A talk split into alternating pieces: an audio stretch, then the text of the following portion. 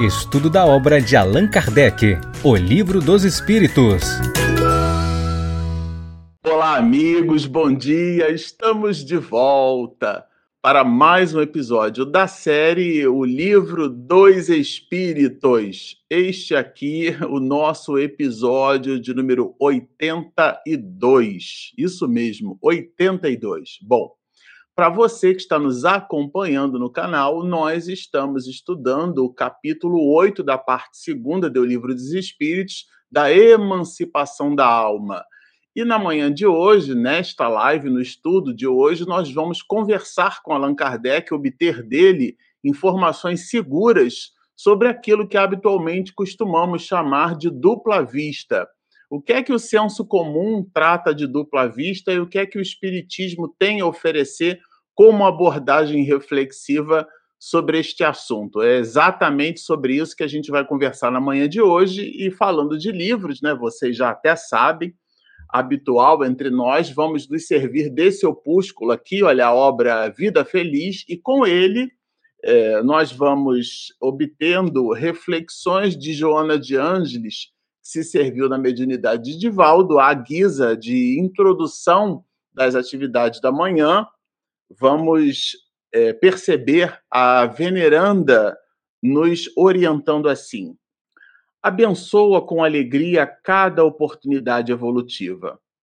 A dor enfrentada com resignação diminui de intensidade, tanto quanto suportada em silêncio passa com mais rapidez.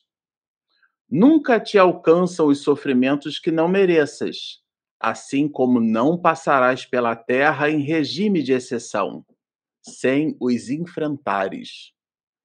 As leis de Deus são iguais para todos. Substituindo o amor que escasseia, a dor é a mestra que impulsiona o avanço.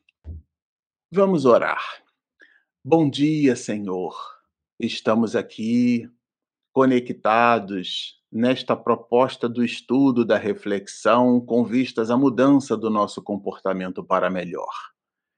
Permita na manhã de hoje que sejamos mais uma vez abençoados com a oportunidade do estudo, da leitura, da meditação, não somente preenchendo a nossa condição inteligente, mas, sobretudo, a nossa inteligência emocional. Dá-nos, portanto, Senhor, nesta oportunidade bendita, a possibilidade de te buscar através das letras expedidas pelo Mestre de Lyon. Assim, agradecidos mais uma vez por esta manhã, por mais uma oportunidade de estudo, te solicitamos para que tu permaneças entre nós, nos abençoando, hoje, agora e sempre. Bom, como eu disse no início, né, é, para vocês que já estão nos acompanhando, nós estamos estudando a parte segunda do livro dos Espíritos. Aqui, é, a parte segunda trata né, da emancipação da alma, é o capítulo de número 8, é, o, a parte segunda é do mundo espírita ao mundo dos espíritos. Então, Allan Kardec dividiu essa parte segunda em 11 capítulos. Esta live é a sétima parte do oitavo capítulo, que trata da emancipação da alma. E essa sétima parte nós vamos conversar aqui, vamos obter orientações de Allan Kardec sobre esse conceito chamado de dupla vista. Eu vou colocar aqui o, o nosso protagonista, né, que é o nosso livro, e é com ele que nós vamos é, buscar reflexões. Na live da semana retrasada, nós eh, tínhamos algumas questões que não foram respondidas. Na live da semana passada, nós expedimos a nossa live sem a, a, abordagem de perguntas e respostas.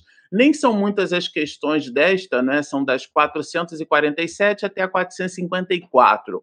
Mas a próxima live, que aqui encerra esse capítulo de, de número 8, né, da emancipação da alma, nela nós vamos é, obter na última parte, repito, a oitava parte, depois desse dupla vista, nós vamos é, obter a triangulação que Allan Kardec faz com as questões do sonambulismo, do êxtase e da própria dupla vista. Então, nós teremos ainda mais um episódio desta série, é, proporcionado né, pelo, pelo mestre de Lyon, onde nós faremos uma, com ele né, uma espécie de síntese. Inclusive, nem é uma questão assim de perguntas e respostas, é, na verdade, uma dissertação, é, é uma teoria que ele propõe. Vários itens do livro dos Espíritos estão nessa direção, tá? Bom, mas a gente vai começar aqui com a, com a 447, então, trabalhando justamente esse conceito para nós, né? O conceito de dupla vista, né? Porque ele vai perguntar se a dupla vista é o, é, um, é o sonambulismo e também o sonho. Vamos lembrar que aqui a gente está no capítulo oitavo, e o capítulo oitavo ele trabalha a ideia, né? O eixo central do capítulo é da emancipação da alma, ou seja, a alma quando se liberta do corpo. Então a gente já entendeu que os processos sonambúlicos eles podem ser é, espontâneos ou provocados, por exemplo, os processos de hipnose podem provocar sonambulismo. Esse sonambulismo, é, quando a alma se desprende parcialmente do corpo, é a alma quem vê. Mas quando esse sonambulismo é, ele está tocado da interação dessa alma com algum outro espírito, nós podemos chamar esse sonambulismo de sonambulismo mediúnico, como foi o caso do rapaz que a gente citou, é um exemplo do próprio Allan Kardec, aonde o rapaz entra em transe sonambúlico. Allan Kardec faz, inclusive, questão de, de notar que o rapaz possuía, assim, conhecimento mediano, né? E ele realmente, em estado sonambúlico, ele adquire as suas propriedades, as suas características de espírito e mostra-se, inclusive, muito mais tenaz, esperto, né? É, do que apresentava como homem. Ainda assim, aviltando receitas, numa determinada oportunidade ele não consegue fazê-lo, justamente porque o médico que estava ao seu lado no mundo espiritual não estava ali para poder ditar as receitas homeopáticas, as receitas que ele aviltava. Então, o transe sonambúlico é um aspecto e essa interação do sonâmbulo com o, o espírito é o que caracteriza no sonambulismo é, o sonambulismo mediúnico, porque não há mediunidade quando não há interação com outro espírito. Então, no caso da dupla vista, vocês já vão entender aqui, já vão perceber que é o espírito quem vê, é o espírito quem enxerga, é uma propriedade. Essa ideia da dupla vista, porque a vista, né, a percepção visual pela acuidade auditiva, né, é, é o cérebro quem enxerga, o olho é só um sensor, mas também é o espírito quem pode enxergar, pode entrever. A gente vai ver tudo isso aqui na manhã de hoje. Mas o que, inaugurando ali né, é, é esse conjunto de reflexões, Allan Kardec quer saber se dupla vista é a mesma coisa que sonambulismo e, por sua vez, é a mesma coisa que sonho, né? O fenômeno a que se dá a designação de dupla vista, né? Se ele tem relação com o sonho, com o sonambulismo. Vejam que interessante a resposta. O espírito vai colocar tudo no mesmo pacote, né? Tudo isso é uma coisa só. O que se chama dupla vista é ainda resultado da libertação do espírito, ou seja, é o espírito que enxerga, sem que o corpo seja adormecido. A dupla vista, ou segunda vista, é a vista da alma. Então é o espírito quem vê. Vamos entender aqui ao longo dessa live o que é que significa ver, não é ver como a gente olha um copo, uma cadeira, uma pessoa passando, é uma percepção, é um entendimento, é o desdobramento da nossa acuidade intelectual. Tanto é que a presciência está justamente embutida ali nos aspectos de, de dupla vista, tá? Isso é bem apropriado a gente tomar por nota aí. É, avançando com Allan Kardec, a gente vai encontrar ali a questão 448, que ele quer saber o quê? Ele quer saber se, se é constante isso, se é permanente, né? A, essa condição da dupla vista.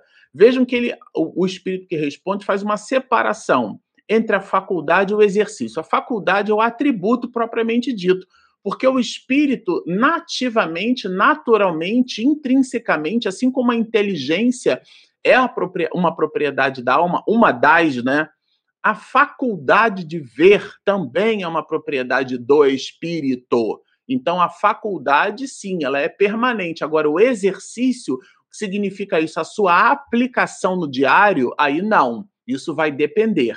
Vai depender de quê? Da condição desse espírito. Então, essa relação de dupla vista fica subjetivada, a gente não vai escrever nada na pedra, fica subjetivada à condição do espírito que a possui, que vai estar mais ou menos é, é, dormitando em função do corpo que naquele momento ele habita, né? Que a gente habita, porque aqui trata-se do capítulo oitavo, da emancipação da alma. Então, estamos lidando não com espíritos desencarnados, mas com fenômenos que acontecem quando o espírito que somos está parcialmente liberto do corpo. Muito apropriado a gente entender isso, porque muitas das perguntas que, inclusive, vocês têm feito aqui no canal né, sobre esse tema é, é, nos sugere que, de alguma maneira, a gente ainda não entendeu essa separação. Uma coisa é a propriedade do espírito a faculdade do espírito, como a inteligência, é como alguém, por exemplo, que nasce numa determinada existência analfabeto, mas numa existência anterior ele foi um, um, um literato, um pesquisador, um cientista, um professor, né, um astronauta, o que você queira é, é, é, imaginar. Mas naquela existência, para a sua evolução espiritual, o que importa para aquele espírito é ter adormecidas as, as condições, terem essas condições adormecidas para que ele desenvolva outras habilidades intelecto-morais. Então, nesse sentido, nós não reconheceríamos um, um cientista, um gênio, né? numa encarnação que a sociedade vai considerar como sendo medíocre, ou seja, na média.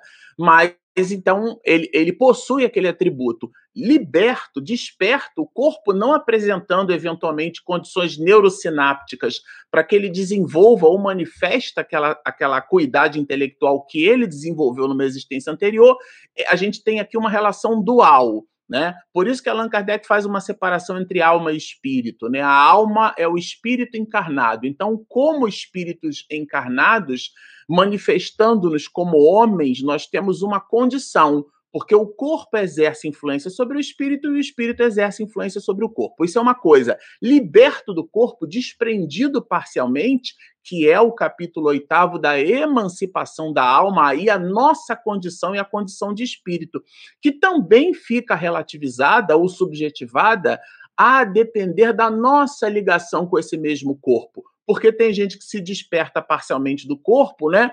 E constrói um automatismo psíquico tão grande que, mesmo como espírito, se enxerga como, como corpo, como homem, né? E não como alma, como ser imortal. Então há que se estabelecer aqui essa dicotomia. Por isso que o exercício não vai depender de condições. E aqui o espírito, para nos dar uma ideia dessas condições, ele vai falar justamente de mundos, né? Dos mundos é, superiores, é, que a gente vai perceber aqui, tá? Então, vejam, é, nos mundos menos materiais do que o vosso, menos materiais, quer dizer, os, os mundos mais evoluídos, tá? Os espíritos se desprendem mais facilmente. E aí, uma vez desprendido, por quê? Porque o corpo já é mais sutil, mesmo sendo material, tá? E aí ele se opõe, né, se põe, melhor dizendo, em comunicação apenas pelo pensamento. Por isso que um médium consegue receber em alemão, traduzindo para a língua portuguesa, o pensamento de alguém, por exemplo, de Goethe, né?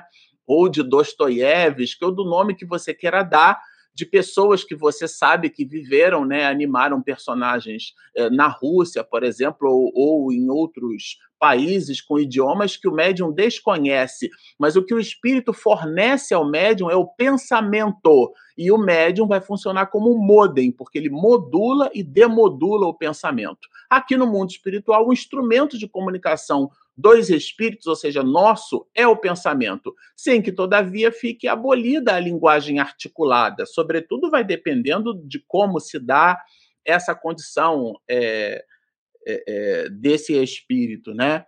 Então, vejam, em tais mundos, a dupla vista é faculdade permanente. Olha que interessante para a maioria de seus habitantes, cujo estado normal se pode comparar ao dos vossos sonâmbulos lúcidos. A expressão do sonâmbulo lúcido a gente já entendeu aqui, tá? É, que ele é considerando a dupla vista uma faculdade na alma, nos mundos superiores, né?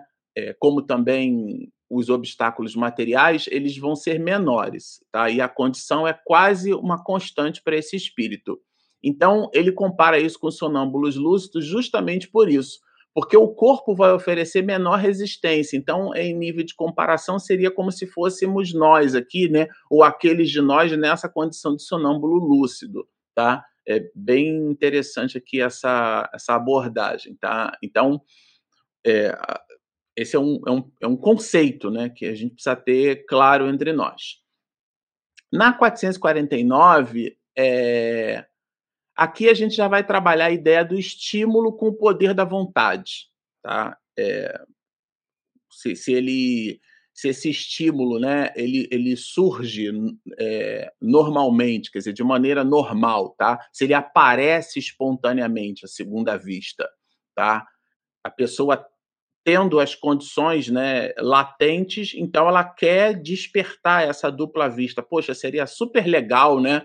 Que eu pudesse enxergar como espírito. E aqui é uma relação dual, ela pode ser espontânea e pode ser provocada. A vontade também desempenha com grande frequência importante papel no seu aparecimento. E aqui eu achei legal, porque ele vai falar assim, ó, é, é justamente ó, ele dá um exemplo, né, de uma dessas pessoas que fazem leituras de, de Buena Dicha. Essa eu vou botar em azul aqui. Essa ideia da Buena Dicha é a pessoa que lê sorte, né? São os adivinhos. E o que, é interessante na 449? Que o espírito que responde nos dá a perceber que essa condição espontânea de dupla vista que ela vai incitada em si mesma pela própria pessoa, ela acha que é um espírito que está ditando, mas é o próprio a própria pessoa que na condição de dupla vista percebe como espírito. Então, alguém vai lá tomar a sorte de uma cigana, por exemplo, para ler a mão, ou jogar cartas, ou búzios, né? O tipo de sortilégio que a gente queira é, imaginar aqui nesse contexto. E a pessoa joga as cartas, ou joga os búzios, ou então esfrega ali, toca, né? Nas alterações das linhas da mão daquela pessoa, é, que é um processo de, de, de autossugestão, né? Ela então começa a ter percepções que não são percepções espirituais, são percepções dela. Ela acha que é um espírito que está ditando essa mensagem, mas isso é anímico. Dupla vista é uma característica do espírito, da alma, minha e sua. Tem nada de mediunidade em dupla vista. Repito, quando você, vendo um espírito, ele se comunica contigo e dá um recado, esse é um outro contexto tá certo? Então a gente precisa, às vezes a gente usa uma palavra, né? E, e ela, e, e ela se traduz, ou a gente busca traduzir essa palavra em múltiplos significados. Aqui é uma relação conceitual, tá? Então, ela pode ser tanto provocada como espontânea. E, alguns de nós provocamos esse tipo de situação, tá? Então, aqui, nesse sentido, é, Allan Kardec vai trazer essa reflexão, que ele pulou 449, né? Uma dessas pessoas é que se dá o nome de Buena Dicha, tá? Então a pessoa acha que está lendo sorte, acha que é um espírito que está falando, mas não. Com o auxílio da própria vontade que se colocam no estado de terem a dupla vista e o que chamas visão. Vejam, está bem claro aqui na 449, bem claro. A pessoa acha que está tendo uma visão, mas é uma espécie de deslocamento do psiquismo e é o espírito quem percebe. A pessoa, no exemplo que eu estava dando aqui, né, vai ler a sorte, aí encontra lá uma jovem, uma adolescente, e, e, e a médium, ou o médium, né? Tem uma espécie de percepção, sobretudo para quem é pai, mãe. Às vezes o filho entra em casa, você, hum, esse menino aprontou, ou essa menina aprontou. Isso não tem nada de mediunidade. Isso pode ser colocado aqui nessa condição da dupla vista, que inclusive a gente vai perceber isso quando Allan Kardec incita as entidades venerandas para falar dessa questão assim da intuição, da perspicácia, tá certo? Então, tá na conta da dupla vista. Isso tem nada, nada de mediunidade. Então, a vontade do espírito, né, é, é, que a gente vai chamar de visão, não é uma visão. Se é anímico, não é mediúnico, é anímico, repito. Bom, na 450, Aí, se é uma faculdade, eu queria super desenvolver, né? O que é uma faculdade aqui, né? É letras, português, direito, matemática, né? Faculdade é no sentido de atributo, de possibilidade do espírito. A dupla vista é uma possibilidade sua e minha. A gente já entendeu com Allan Kardec, em cima da resposta que os espíritos dão, que sim, é legitimamente uma possibilidade. É a alma quem vê. Você pode, num estado alterado de consciência, ter percepções como espírito, sem que necessariamente isso seja mediunidade. Eu estou repetindo para fixar entre nós, tá? Muita gente, isso é doutrinariamente, muita gente faz confusão com esse tipo de coisa, tá? Então, esses adivinhos, esses leitores de Buena Dicha, repito, às vezes tem nada de mediunidade, é o próprio espírito. E ali vai na conta do palpite, né? Ele pode acertar como ele pode errar. Porque assim como um médium consulta um espírito e a comunicação mediúnica pode ser legítima, mas a opinião do espírito pode ser equivocada, quando a, o próprio, né, que se acha médium, faz uma leitura de búzios e dá a sua própria opinião numa intuição como espírito, ele também é um espírito dando uma informação para o outro espírito, a diferença é que os dois estão encarnados, né? O leitor do Búzios ou da carta ou a pessoa que pede o conselho, que pede a consulta, ambos estão encarnados, mas ambos são espíritos. Então é um espírito falando com o outro. Quando há mediunidade, é quando esse segundo espírito, que é um médium, portanto, intermediário, vai conversar com uma terceira pessoa, quando é a alma que se desprende e ela, na condição de espírito, tem o seu psiquismo ampliado e, portanto, aumenta o seu palpite, ela vai dar a resposta como espírito, e muitos desses atribuem essa resposta à própria pessoa, né? Fica absolutamente convencida de que isso é uma visão, mas não é é o psiquismo, é o próprio espírito. Na 450, bom, já que eu tenho isso, eu queria super é, desenvolver. Eu posso desenvolver? É, suscetível de desenvolver-se pelo exercício, a gente já entendeu com Allan Kardec, lá no livro dos médios, a gente tem uma série de vídeos aqui no canal que estuda esse assunto. É, é, o, a faculdade mediúnica ela se desenvolve a dupla vista também, são possibilidades nossas, pelo exercício, né? O exercício que leva à excelência, né? É o treinamento. Então, sim, tá? é do trabalho que resulta o progresso. Tá? É, é, ou seja, é possível, é passível. Tá? Agora, é como a mediunidade, né? uma predisposição física, mas a disposição é da alma. Só que aí ele quer aprofundar. Se essa faculdade tem alguma ligação com a organização física. Então, resgata um pouco daquele conceito que a gente já viu no capítulo 14 do livro dos médios, né? Repito, a gente já estudou isso aqui no canal, só que num, nas lives né, da série do livro dos médios. Né? A mediunidade se prende a uma predisposição orgânica. O modelo organizador biológico, que é o perispírito, imprime nas células, né? sobretudo atraindo ali ou criando uma espécie de reserva do binômio espermatozoide-óvulo, as condições genéticas necessárias para a organização, para aquele planejamento reencarnatório. Então, assim como o perispírito, né, o modelo organizador biológico, é uma expressão é, do professor Hernani Guimarães Andrade, né?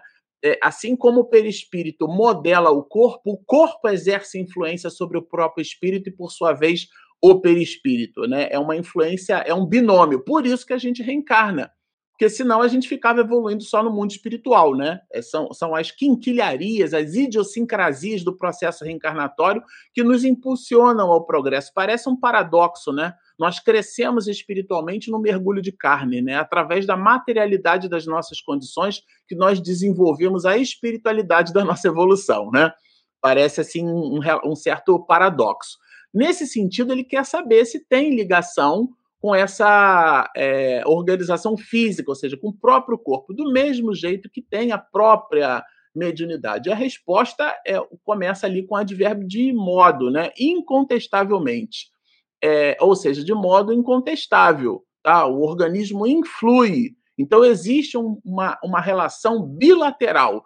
Tanto o corpo exerce influência sobre o espírito, como o espírito exerce influência sobre o corpo. Nesse caso, falando de dupla vista, sim, tá? É, é, é, existem condições que, aí aqui olha só que interessante, existem condições que impedem que atrapalham e existem condições que favorecem. Então, é, há um binômio aqui, sabe? Isso é bem, bem apropriado, né? A 450A trabalha é, esse assunto para nós. Bom, na 451, né, é, é, evoluindo aí o Pokémon, é, nós herdamos isso, porque se eventualmente está ligado a uma predisposição física, a gente sabe que herda dos nossos pais, né? A altura, a cor dos olhos, a cor da pele, essas condições genéticas, inclusive determinadas doenças, né?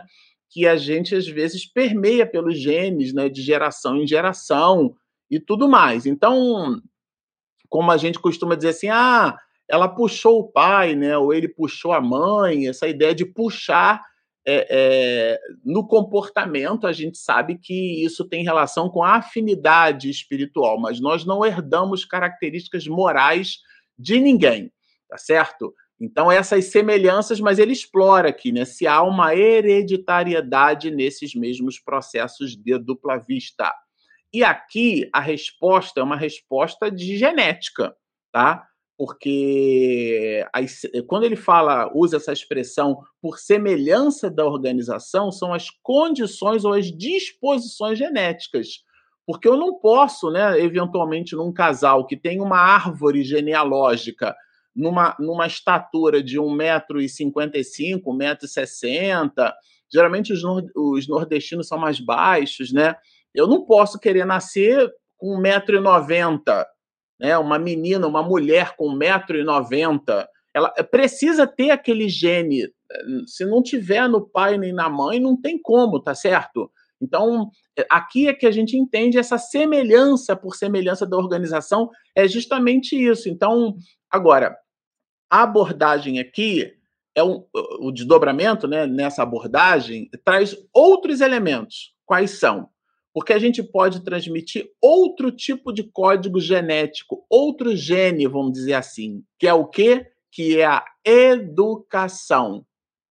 A educação. Então vejam que interessante, né? Por semelhança, beleza. Agora, a faculdade se, envolve, se desenvolve por uma espécie de educação que também se transmite de um a outro. Porque, por exemplo, né, é, o pai de Mozart era músico. Então, ele, quando nasceu, encontrou piano, encontrou, inclusive tem toda uma discussão né, em cima da biografia de Mozart, porque a, a algumas peças dele eh, foram escritas né, com quatro anos de idade e tudo mais. Tem muito exagero também nesse assunto, mas tem muita coisa que se relaciona com o pai. Né? O pai fazia as correções, o pai estimulava, inclusive é, é, na biografia dele, o pai exigia muito né, de Mozart e por aí vai. Então ele apresentou, ele nasceu num ambiente que estimulava ele, tá certo? Diferente, por exemplo, de, de, de, de Beethoven, né? Mas no caso de Mozart, sim. Então, aqui o que a gente observa é que as condições aonde a gente está pode nos ajudar a desenvolver. Então, aqui a dupla vista por, por é, interação social, por interação familiar, por convivência, tá? Isso eventualmente é, pode se dar. Bom, na 452, né, aí a gente já vai perceber aqui as condições ou cenários, vamos dizer assim, em que ela, né, a dupla vista, ela vai se desenvolver. Em que condições ela se desenvolve? Essa é a 452. É exato que certas circunstâncias desenvolvem à segunda vista, quais são a, a, as questões do dia a dia que eventualmente, eventualmente podem facultar o desenvolvimento né, de, dessa, desse atributo e dessa faculdade que a gente já viu que é nosso. E aí, aqui, a resposta apresenta algumas condições. A primeira delas é a moléstia, quer dizer, algum tipo de enfermidade, algum tipo de situação grave, que pode ser tanto conosco quanto com um familiar nosso muito querido, tá? Algum tipo de perigo, alguma situação que gera algum tipo de sobressalto, né? É, que gere, por exemplo, uma forte emoção. Allan Kardec, no comentário, vai trabalhar a ideia de superexcitação moral, tá? Então, nas espécies e crises é, e de calamidades, as grandes emoções, vejam, todas as causas, enfim, de superexcitação do moral provocam não raro o desenvolvimento da dupla vista, porque aí a pessoa ela entra nesse estado de superexcitação e ela já não raciocina mais como homem ou como mulher, né? Como criatura, ela faz uma espécie de transbordo de si mesma e começa é, a raciocinar como espírito. Os processos de meditação, né, que nós é, orientais, é, ou melhor, ocidentais, somos péssimos nisso, né? Os orientais são dão aula para gente, né? Já há milênios. É, eles, eles nesses processos de meditação e de concentração, a expansão do psiquismo, né, é, pode provocar esses processos de dupla vista, né? A gente vê isso aqui muito claramente. Então, Allan Kardec vai abordar, por exemplo, as crises, as calamidades, as grandes emoções, aquilo que ele chama de superexcitação moral, né?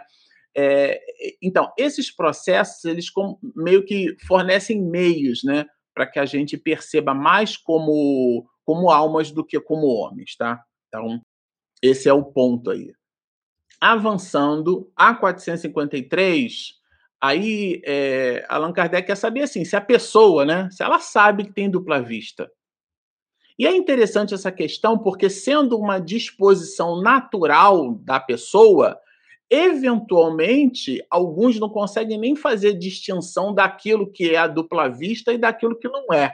Esse aqui é o ponto, né? As pessoas dotadas, se ela tem consciência de que a possuem. Essa ideia da consciência se sabe, né? Como o médium consciente o médium inconsciente. O médium consciente é aquele que sabe, o inconsciente é aquele que não sabe.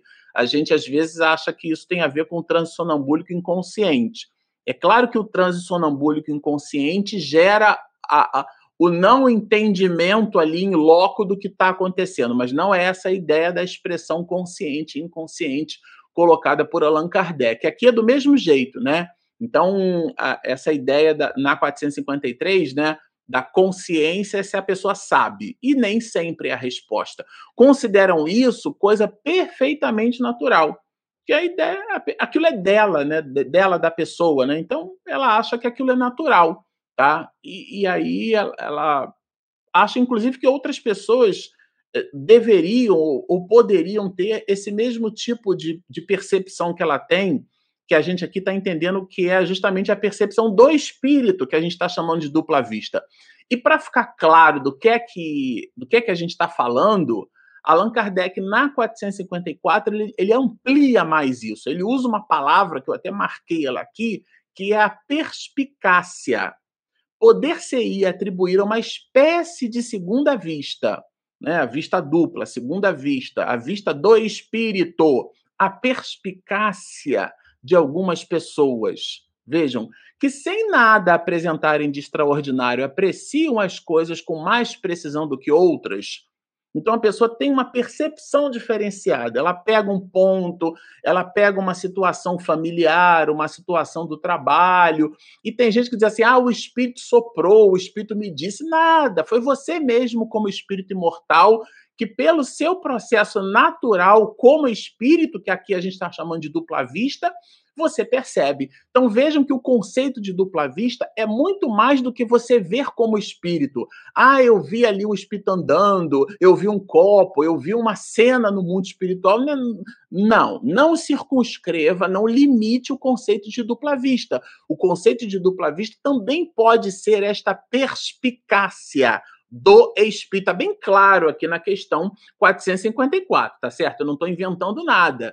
Tá? Allan Kardec, e a resposta do espírito ó, é sempre a alma a irradiar mais livremente, ou seja, é o psiquismo do espírito que amplia as suas possibilidades e a apreciar melhor do que sob o véu da matéria. Gente, está muito claro. Então ele não pensa como homem, ele pensa como espírito. Isso se dá para todos? Sim, mas o nível de ostensividade fica subjetivado em cada qual. Tanto porque isso é um aprimoramento, né? Vamos chamar isso de perspicácia espiritual ou perspicácia moral, intelecto moral. Isso é um tipo de desenvolvimento e cada um de nós desenvolve essa habilidade ao longo das múltiplas existências. Então, dupla vista, essa palavra vista, nos incita a imaginar que é somente a ideia da pessoa que se desprende ficar vendo coisas. Não é só isso. Percebam? Né? Tá ficar bem claro aqui. Vejam, pode esta faculdade, em alguns casos, dar a presciência das coisas? O que, que é essa presciência? É saber antecipadamente, fazer previsões. E aqui, de novo, isso não tem nada a ver com mediunidade. É o espírito que constrói essa presciência. Vejam, e a resposta é pode, ponto. Para ficar claro, né? O espírito responde que pode, depois ele desdobra a resposta, tá certo? Também dá os pressentimentos, além da presciência, que é saber, é uma espécie de intuição daquilo que vai acontecer. Você percebe que seu filho está muito no videogame e sabe que ele vai ficar de recuperação no final do ano. Você não precisa ter mediunidade para imaginar isso né? Porque você já teve a idade dele e sabe que se não se aplicar, você não vai se dar bem nas provas, ou pode não se dar bem nas provas, né? Então, isso não tem nada a ver com mediunidade, essa, essa visão, né? Essa ideia da dupla vista, ela tem esse pacote aí de, de condições. Então, além do, do, da ideia, né, da, que o Espírito coloca aqui da perspicácia, existe também a ideia dos pressentimentos. Sentir previamente. Nossa, eu tive um pressentimento, eu tive uma intuição. Tudo isso é da alma. Isso não é mediúnico, pois que muitos são os graus em que ela existe. Então, essa, essa, esse pressentimento, essa intuição, ela vai, essa perspicácia, ela vai se manifestar na razão direta das condições do espírito, ou seja, daquele equipamento intelecto-moral que ele já foi capaz de desenvolver em si mesmo. Então, essas condições elas se dão de forma plural nas mais diversas pessoas. Isso não é receita de bolo. Dupla vista se comporta igual para todo mundo. Não. Cada um de nós tem a sua condição evolutiva e a manifestação dessa dupla vista, que é uma percepção da alma, né? Ela vai se manifestar na razão direta da nossa condição, da nossa evolução espiritual. Justamente, ó, pois que são muitos os graus em que ela existe, sendo possível que no mesmo indivíduo exista em todos os graus ou em alguns somente. Então, isso vai depender do indivíduo. Está bem claro que está subjetivado pela condição da pessoa, pela condição do espírito. Bom, como eu coloquei para vocês, mencionei, na nossa próxima live nós teremos, Allan Kardec nos dá esse presente, né? O resumo teórico. Então, a 455 é um item, tá? É, não é uma pergunta. Então, nem todos os números né, do, do, livro dos Espíritos são perguntas e respostas, e aqui é o caso, tá? Resumo teórico do sonambulismo, do êxtase e da dupla vista. Então, essa trilogia que nós estudamos, né, que é um desdobramento dos sonos e sonhos, que é o que trabalha o conceito da emancipação da alma, que é o, o pilar do capítulo 8, nós vamos, com Allan Kardec aqui, é, explorar essa síntese dessa trilogia, que é o sonambulismo, o êxtase e a dupla vista. Bom, esse é o pacote de alegrias que a gente trouxe aqui para amanhã de hoje, e agora eu vou pedir a Regina para soltar a nossa vinheta de perguntas e respostas. O Livro dos Espíritos Momento de interação, perguntas e respostas. Vamos lá. Margarida. Bom dia, Margarida. Flores entre nós. Há outro tipo de clarividência além da clarividência sonambúlica? E se afirmativo, será esse tipo de clarividência também chamado de dupla vista?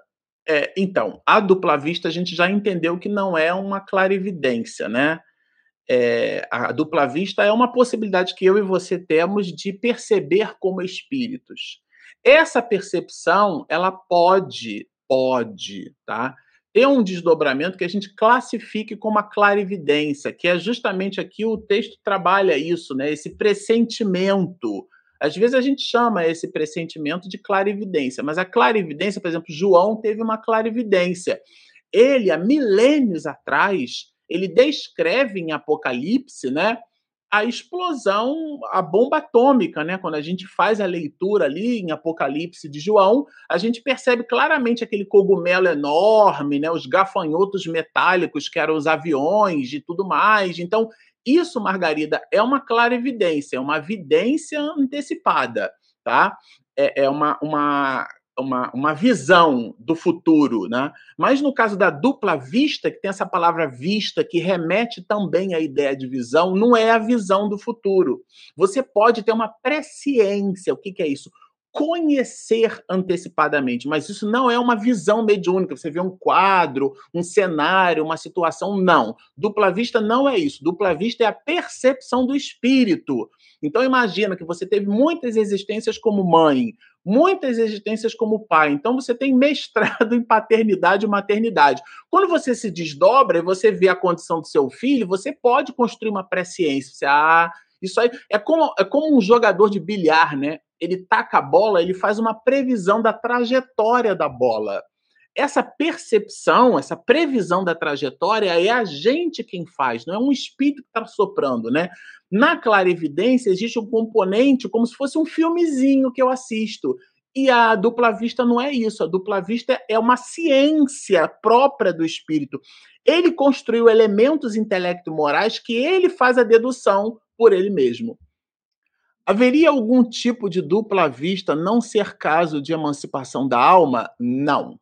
Dupla vista, todos isso está contido né, no, no capítulo oitavo. A dupla vista é justamente um dos aspectos da emancipação da alma. Por que, que é dupla vista? Dupla. Porque a gente vê, percebe, né, entende, tanto como homem e mulher, e a gente vê, percebe, e aí entenda-se o ver, que o ver não é ver objeto, é essa acuidade, né, essa cognição, como espírito. Por isso que é dupla.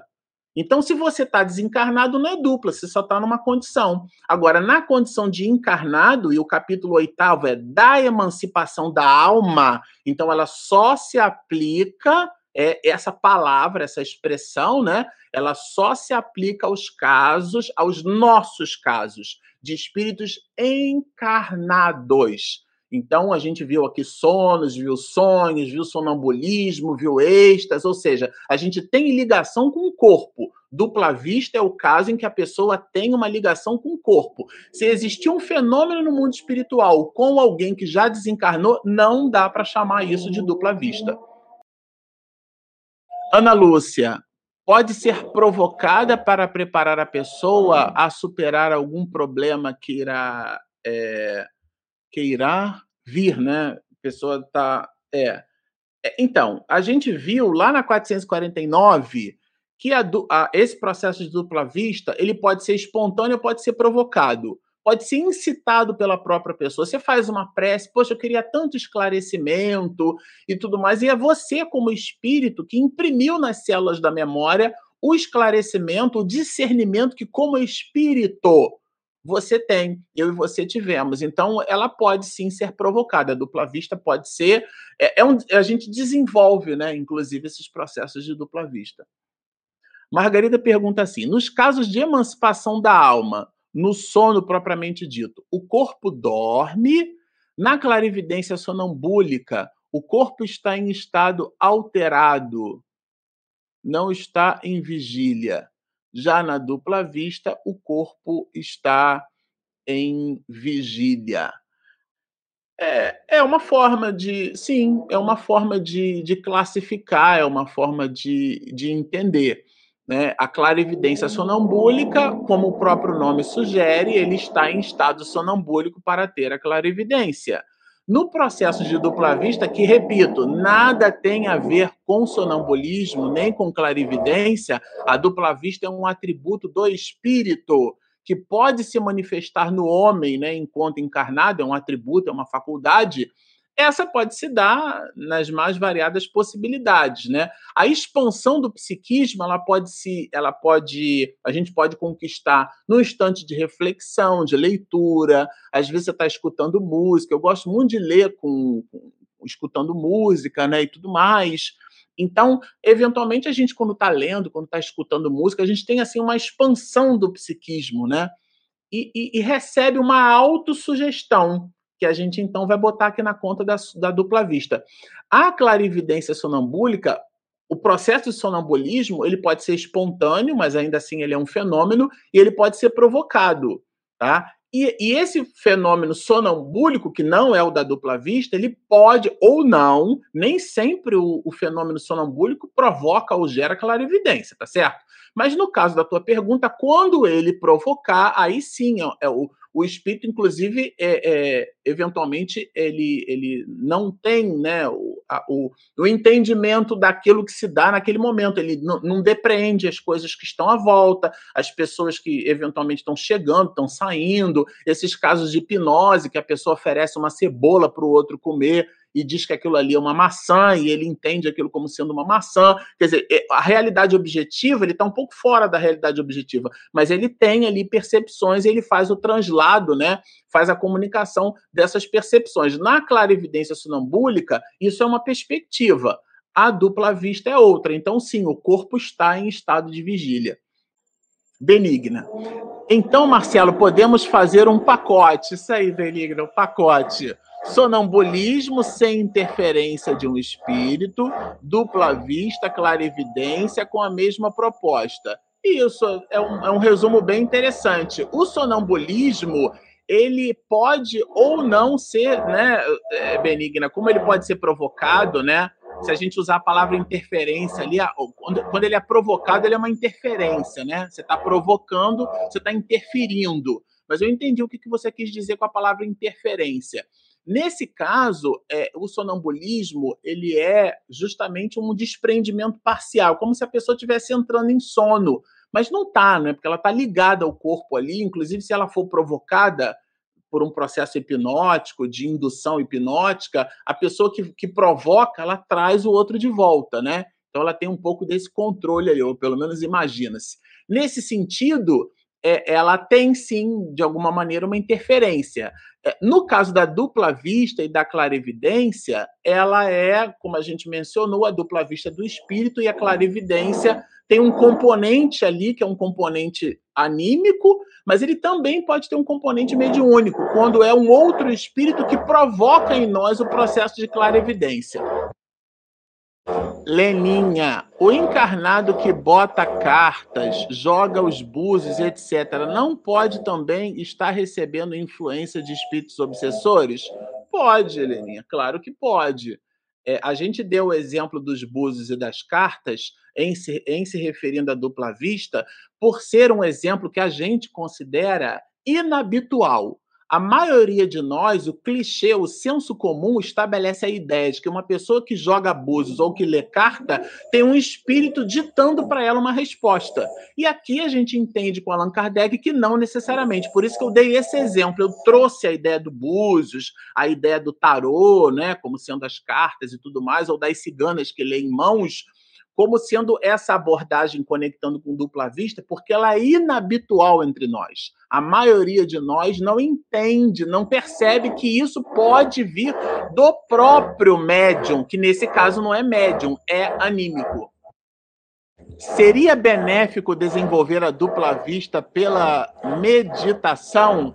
É, aqui a gente não viu malefício nenhum, mãe. Boa pergunta. Ela é um processo genuíno, né? Que se dá para o espírito. Ele pode sim desenvolver uma faculdade e tudo mais. O que ele vai fazer com esse desenvolvimento é igual à mediunidade, né? Aí a outra encrenca. Benigna entre nós.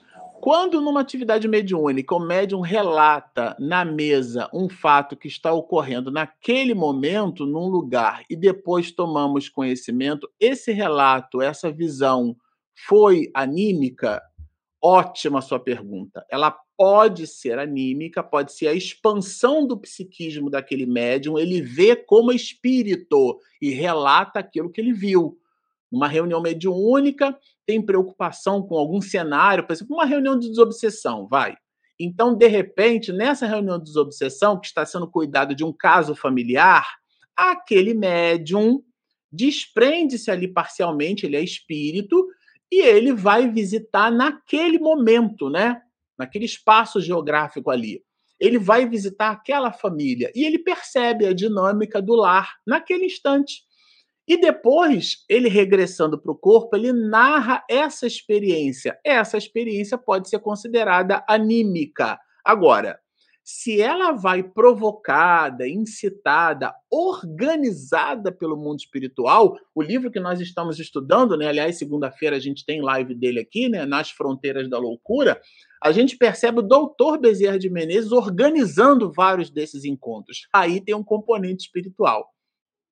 A Margarida, desculpe, não entendi Há ou não há outro tipo de clarividência além da clarividência? Eu acho que a Margarida deve ser da área de exatas, como a minha primeira graduação, né, Margarida? Primeira coisa que eu preciso te falar, Margarida, é o seguinte: as coisas não são zero e um.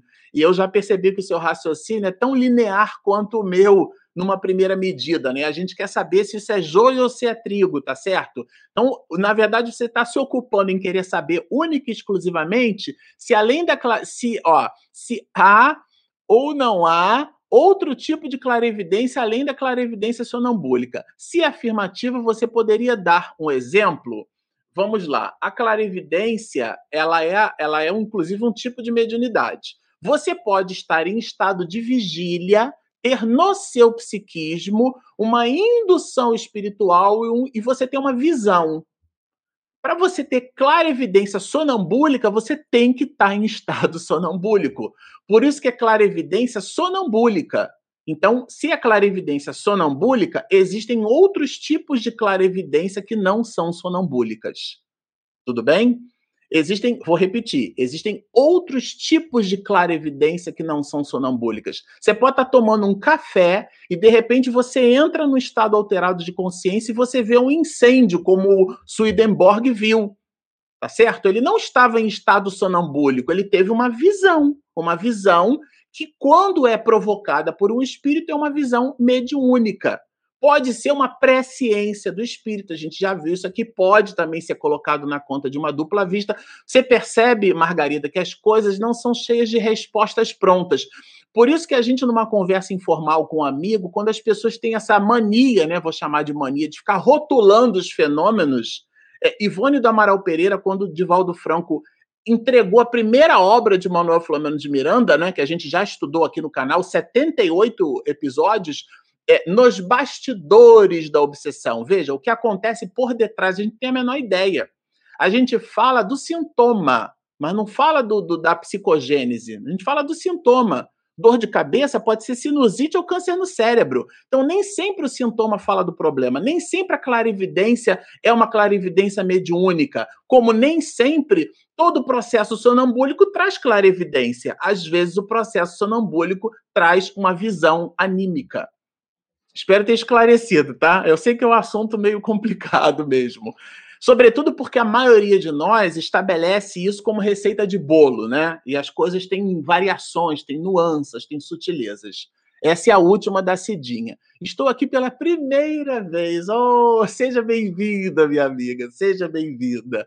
É, quais os dias e horários desse, desse estudo? Gratidão. Eu que a gratidão é nossa, viu? Minha e de minha esposa Regina. Então, você está num canal chamado Espiritismo e Mediunidade. Nesse canal, aos sábados, às 9 horas da manhã, nós estudamos o Livro dos Espíritos. É o primeiro livro da codificação espírita, né? Dos cinco livros, não são só os judeus que têm um Pentateuco, o espírita também, são os cinco livros da codificação. Esse é o primeiro, o Livro dos Espíritos. Há um outro livro, que é o segundo, que é o livro dos médiuns. Esse nós estudamos às quartas-feiras, tá? Sete e meia da noite, à exceção de um dia do mês, onde nós estudamos com o professor Severino Celestino um livro que a gente tem ele aqui, analisando as traduções bíblicas. Então, e às segundas nós estudamos esse nas fronteiras da loucura. Minha esposa já está reclamando aqui, então eu vou sintetizar às segundas, a gente estuda Nas Fronteiras da Loucura. Às quartas, a gente estuda o Livro dos Médios. E aqui, aos sábados, às nove horas da manhã, a gente estuda o Livro dos Espíritos. Pronto! Terminamos o nosso desafio da manhã de hoje.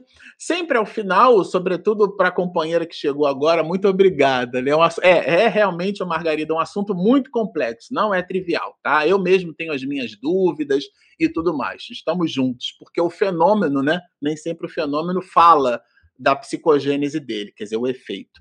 Bom, Sempre ao final das nossas lives, ainda mais para a Cicinha, que chegou agora aqui, né? É, Cicinha, é, para você que, que chegou agora aqui, assistiu o nosso conteúdo, gostou, mas ainda não se inscreveu, por favor, clica ali em inscreva-se, olha a animação, clica aqui em inscreva-se, do lado, né, você clica ali no sininho para receber todas as notificações, e o joinha é legal porque ele evangeliza o motor do YouTube, né?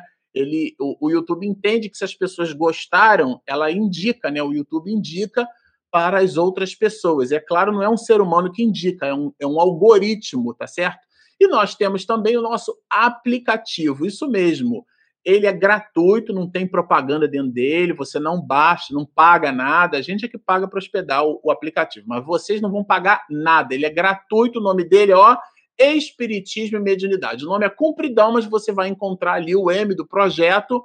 Baixa o app Espiritismo e Mediunidade, como a gente costuma dizer. Você terá todo o conteúdo nosso aqui do canal na palma da sua mão. Bom, Feitos esses avisos, né, a gente sempre gosta de dizer: baixe o nosso aplicativo, inscrevam-se no nosso canal, sigam-nos todos e muita paz.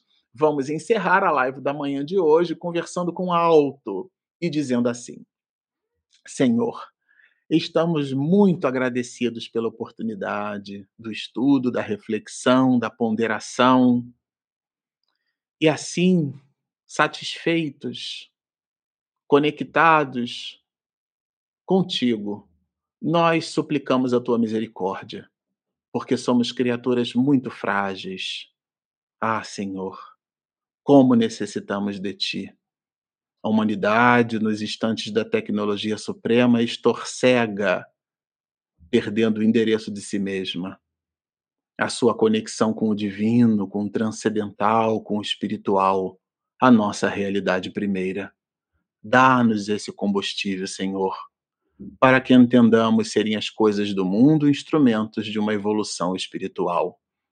E assim, na plena certeza de que a Sua misericórdia se estende a todos os instantes, ainda que não a percebamos, nós, Senhor, mais uma vez te agradecemos pela tua presença entre nós, hoje, agora e sempre.